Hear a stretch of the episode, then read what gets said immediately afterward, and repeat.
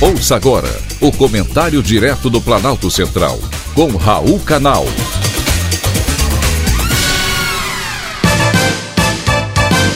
Queridos ouvintes e atentos escutantes, nosso assunto de hoje: investimentos em educação. A educação é com certeza o principal vetor que faz um país crescer e ser grande. Nos últimos 19 anos, o Brasil tem adotado uma prioridade para a educação diferente da maioria dos países do mundo, ou seja, o ensino superior. O Brasil é um dos países com menores investimentos na educação básica, mas com gastos semelhantes ao de países europeus quando se refere a ensino superior.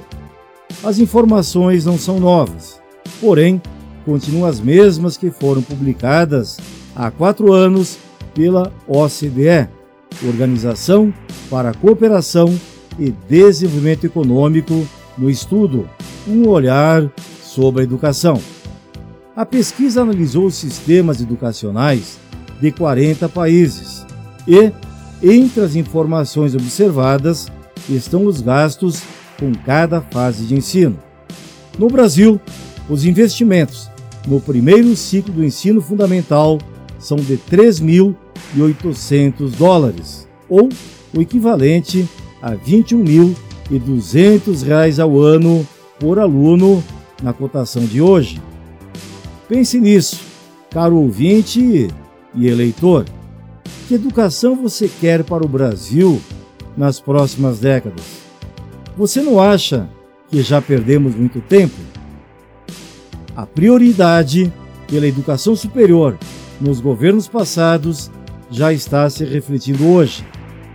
O ano passado, 3 milhões e meio de alunos evadiram-se de universidades privadas no Brasil. A maioria dos estudantes mais afetados são aqueles com maior vulnerabilidade social. E as justificativas são muitas. Geralmente, são os que precisam trabalhar para poder estudar. A maioria estuda à noite e tiveram perda de emprego ou perda de renda por trabalho informal. Eles não conseguiam mais pagar a mensalidade ou não tinham, inclusive, infraestrutura para poderem assistir às aulas de forma remota. No Brasil, o cenário se inverte quando falamos nos gastos em ensino superior. O valor gasto por estudante universitário no Brasil é de 11,7 mil dólares, 65 mil reais por ano e por aluno. O montante é quase três vezes maior do que os investimentos na educação básica e muito próximo ao de países europeus.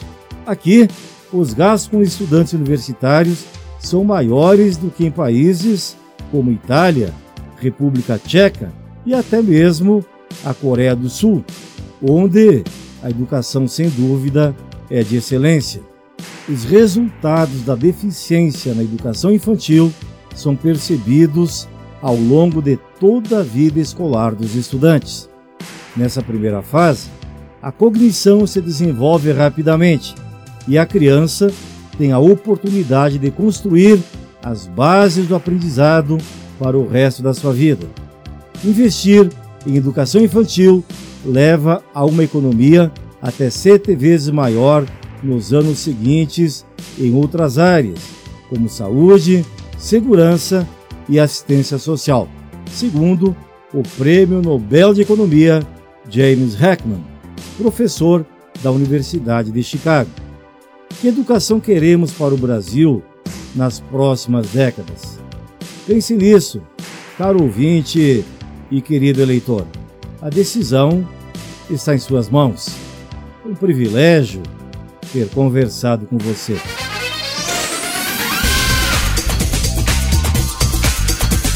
Acabamos de apresentar o Comentário Direto do Planalto Central, com Raul Canal.